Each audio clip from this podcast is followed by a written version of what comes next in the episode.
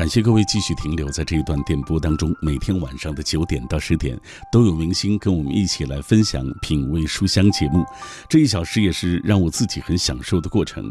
可能总有人觉得我的节目不够轻松啊，因为我知道有一些听友呃跟我一起分享他们的感受的时候，就说：“哎呀，你的节目不如如哪一个节目逗评或者是娱乐啊。”但是我想，呃。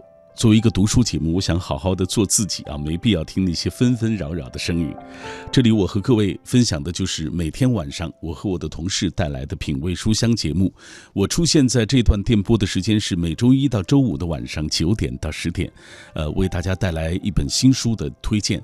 那周六晚上是我的同事肖路带来的经典去读，呃，周日晚上。戴戴将会请他的明星朋友走进我们的节目，通过朗读的方式来呈现一本书的美好。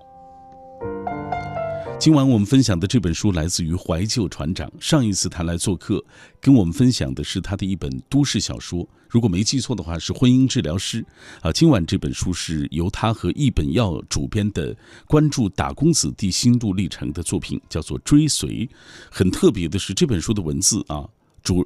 主角都是北京市海淀区行知实验学校的学生，他们都是打工子弟啊。今天晚上我们就来分享这本透着温暖和心酸的书。稍后我们就会请出怀旧船长。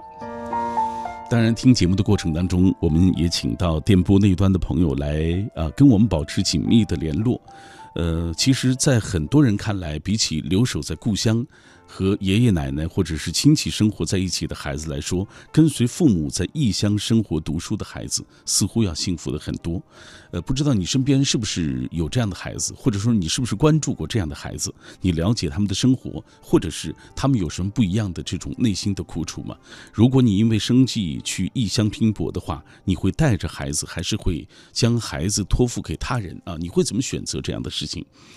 今晚我们依然会在所有转发并且留言的朋友当中，会选出五位幸运听众，要为他送上这样一本书。那微信参与的方式还是微信公众平台当中搜索“小马读书”这几个字的拼音；微博参与的方式，新浪微博中搜索“品味书香”或者是“小马 DJ”，就可以在我的直播帖之下给我留言。如果各位错过收听的今今天的节目也没关系，可以下载中国广播 app，在这个 app 上找到我们“品味书香”的网。期回放，那好，马上开始我们今晚的这段阅读旅程。我们为大家带来中国打工子弟心灵笔记《追随》。旅行是心灵的阅读，阅读是心灵的旅行。每晚九点到十点，喧嚣落定之后，倦意袭来之前。品味书香，耳边悦动，耳边悦动，心灵旅行，心灵旅行。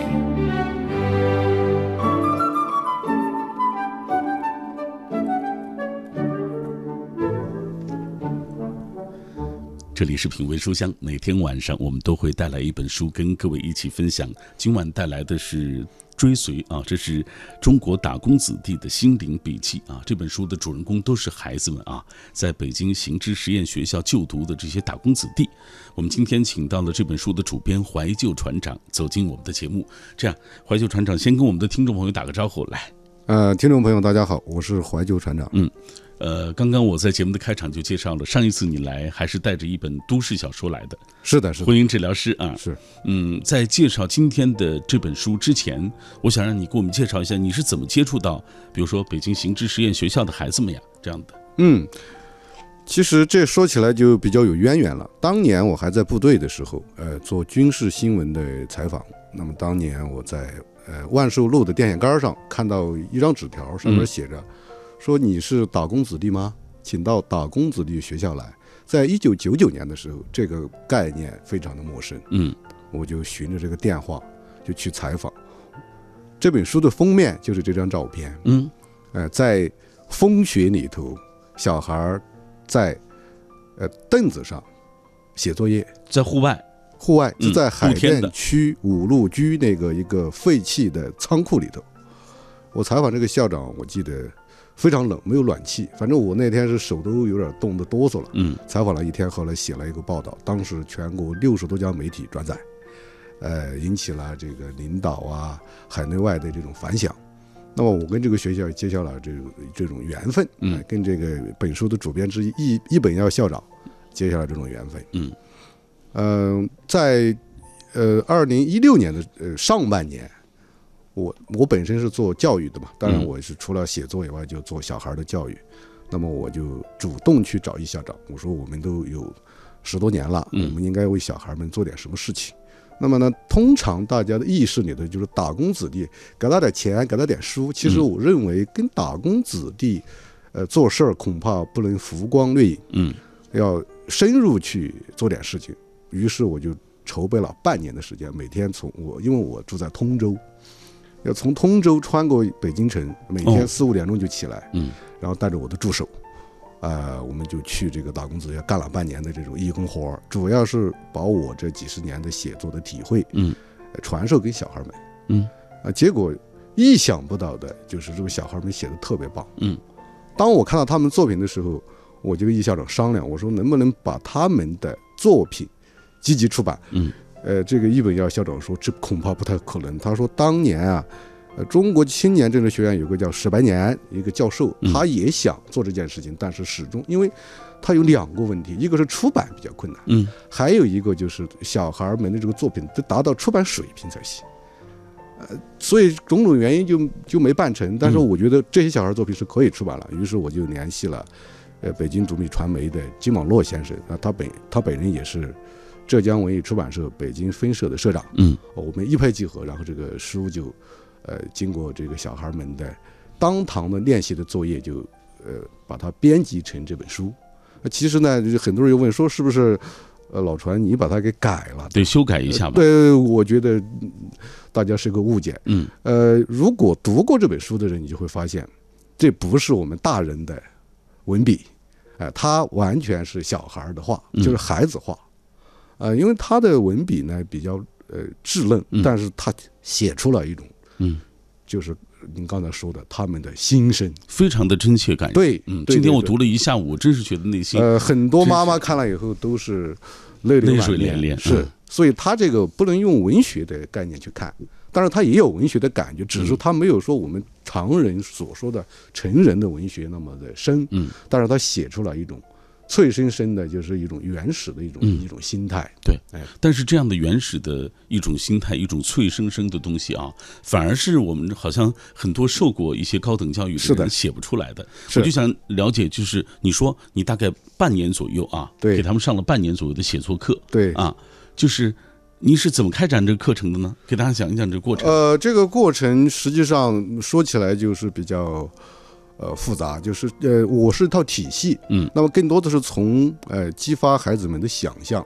呃，就是说他得有想象力，嗯。就是他很多故事他已经有了，比如说他千里之外奔波到北京，嗯。呃，在这个一个小平房里头，呃，这个呃冬天那就是特别冷，夏天特别热，在这种艰苦的环境里头，他这些故事他已经比就是说我们自己的小孩，比如说他在温室里边长大的小孩，他的故事要好。嗯。当然，这个故事他要写出来是不容易的，写出来他需要方法，也也就是说他的基本的文法他都懂。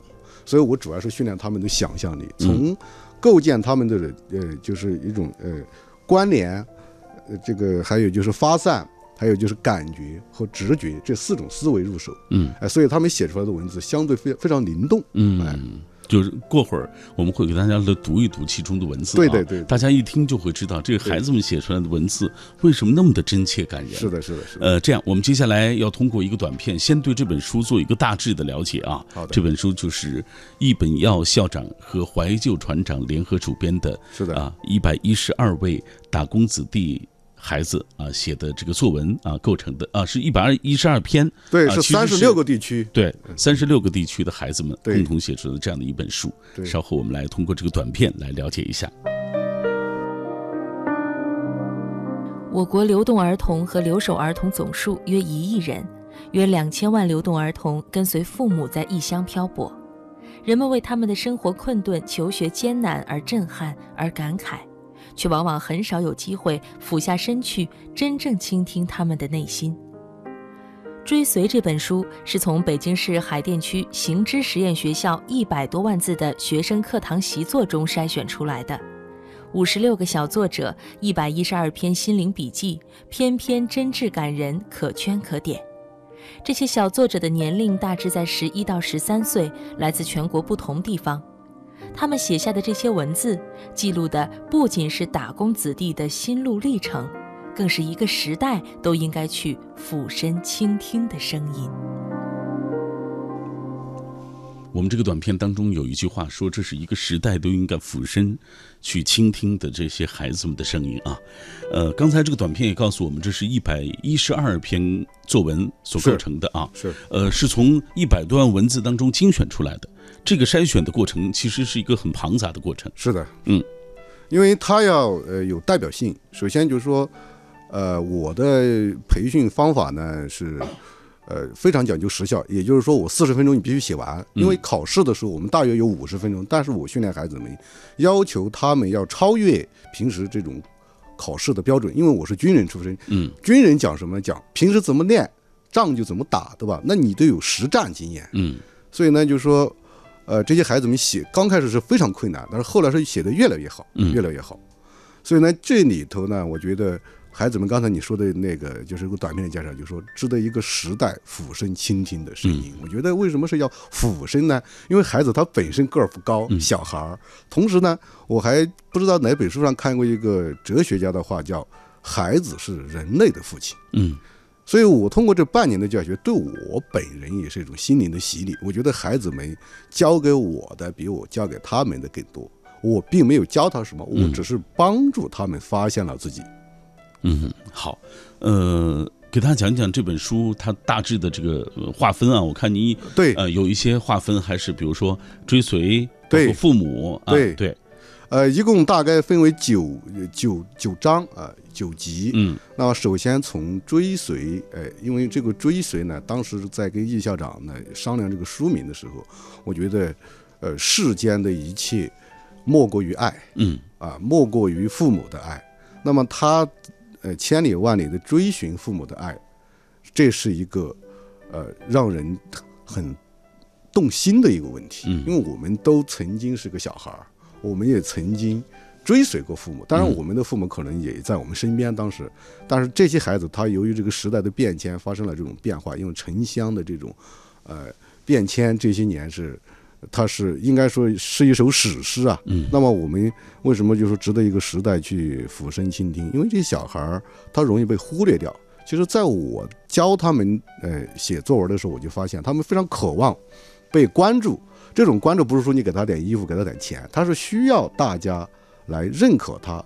他因为跟我认为他跟。公立学校的孩子并没有任何差别，嗯，他们的智力、他们的勤奋、他们的这种认知、这种渴望爱、渴望被认可这种东西一样的，嗯，没有什么区别。他只是说呢，呃，因为父母的身份，哎，是个打工的这个外乡人而已，所以我对他们是这么来看的。嗯，所以，呃，接下来我们会通过呃这一小时的时间，和大家一起来分享这书里孩子们到底写到了什么样的内容。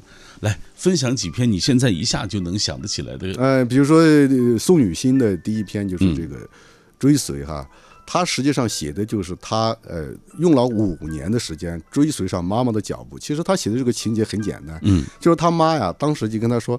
呃，宝贝儿，我我给你买糖，糖好吃吗？他说好吃啊，就给他手里边弄了两颗糖。最后他的妈妈出去买糖，一买糖好长时间没回来。最后他姐姐呢就跑出来抱着他说：“妹妹，你知道吗？妈妈不回来了。”因为他当时非常小，不懂啊。他说：“不可能啊，妈妈不可能不回来。”最后他呃姥姥出来抱着他就说：“确实妈妈不回来。”他就撒着丫子就开始追啊。最后在个尘土飞扬的这个地方，泪眼朦胧，妈妈已经。不在了，消失在灰尘的尽头，所以他一直渴望了五年。最后呢，他妈妈把他接到北京，因为在北京已经能够安定下来的时候，接到北京来的时候，呃，他妈妈又给了他糖，但是这个糖，就是以前的手上拿这个糖，他放在抽屉里边放了五年，嗯，这个糖还是甜的，但是他那种感觉已经不在。最后他写了一句话，他说：“虽然我追上了妈妈的脚步，嗯，但是失去的五年。”这种时间呢，概念它永远不可追回。嗯，所以通过这篇文章，我们为什么看了会心酸？就是因为我们觉得小孩的成长他是等不起的。嗯，呃，所以这些不是说我们是打工子弟才看这个，就是我们本身像您我都作为可能是父亲，对吧？嗯那么我们要知道，小孩他是等不起的，嗯，这样，我们因为他们每篇文字都不长啊，对。嗯，我们请花一点时间小马哥给他哎给大家读一读这篇。读一读，对，好，宋雨欣，女，十二岁，籍贯黑龙江牡丹江。这篇作文的名字叫做《追随》。她说：“我抽屉里有一个小盒子，小盒子里装着一颗奶糖，这颗糖里包含的痛苦比糖分还高。那天天阴得很，乌云好像是预知未来的天神为我哭泣。我躲在姥姥的小屋里，和姐姐一起玩躲猫猫。妈妈他们不知道在干什么，在西厢房里嘀嘀咕咕的。老爷已经做好了饭，虽然热过几次，可还是没有人吃。我们玩累了，径直走向西厢房。当我推开门时，屋子里瞬间安静了。只见妈妈把食指压在嘴唇上，眉头紧皱，脸上却挤出了几丝微笑。妈妈把我领出屋去，走到大院的一个角落，她手里拿着两块糖，一块放在我的手里，一块剥好后放进我的嘴中，问我：“糖好吃吗？”我点点头。妈妈说：“那我再给你买些吧。”我分明看到她眼眶中盛满泪水，但那时我以为是被雨水打湿的。只见妈妈慢慢起了身，手紧紧地抓着我的袖口，脆弱的布好像都要被抓烂了。妈妈终于松开手，缓缓走向大门，时不时地往后望上几眼。我看到妈妈苍白的脸和嘴唇在阴天下如同白纸，她的嘴角下垂，在微微抖动着。多年以后想起，这一幕仍然像发生在一分钟前。当时，我边吮着嘴里的甜蜜，边睁大眼睛看妈妈，直到她走出大门，消失在风里，我也没有觉得奇怪。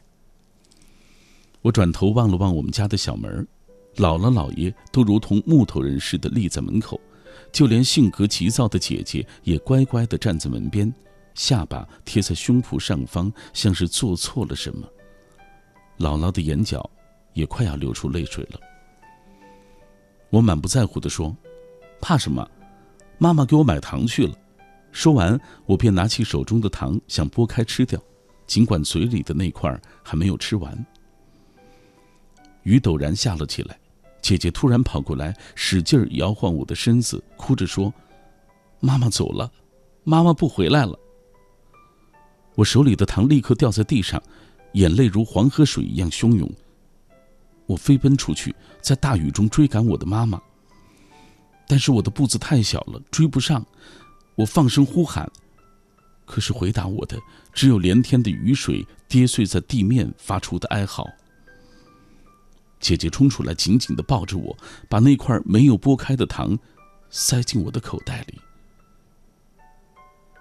这块糖一直陪伴着我，它在一千八百多年、八百多天里都没有抛弃我。那年，我七岁。我的老家在黑龙江的乡下，那个地方有奶糖，但我恨那个地方。从我的家乡到北京只有千里之遥，但我和姐姐却用了整整五年的时间，才追随到妈妈的脚步。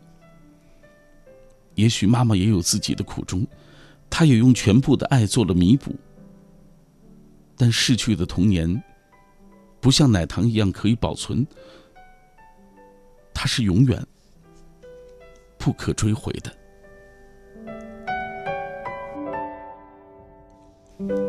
你看，刚才我们为大家读到的，真是让人心酸啊！是，哎，我们也给大家读一读，每一篇在后面啊，怀旧船长都有一一一段这个呃几百字、每这个、每天我都要点评，有点评文字，我们来读一下。怀旧船长这样写道：“他说，一块奶糖，五年离别，也是五年相思。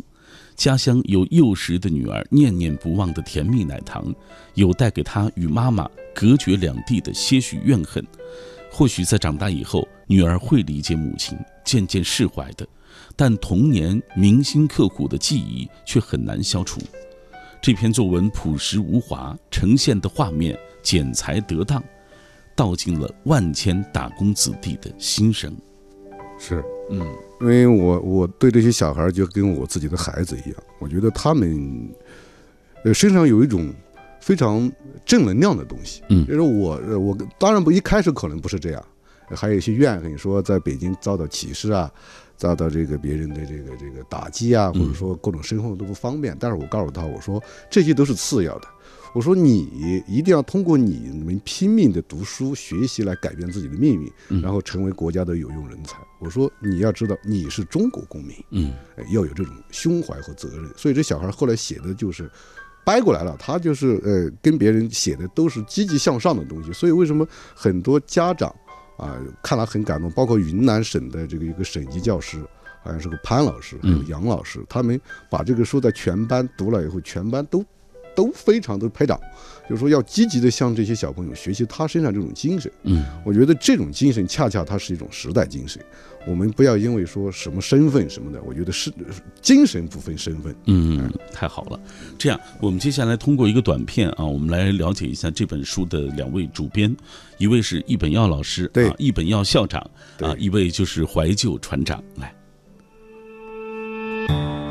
本书主编易本耀，一九六二年十月生，河南省西县人，从事打工子弟教育事业已有二十三年，现为北京市海淀区行知实验学校校长，北京民办教育协会农民工子女教育分会理事长，河南省第十一届、十二届人大代表。怀旧船长、作家、青少年潜能开发专家，著有长篇小说《婚姻治疗师》《相夫》等。一九九九年开始报到北京行知打工子弟学校，也就是今天的北京市海淀区行知实验学校，与易本耀校长和打工子弟学校结下了不解之缘。二零一六年春，为该校学生们义务开设一学期的写作辅导课，帮助孩子们敞开心扉，流淌心声。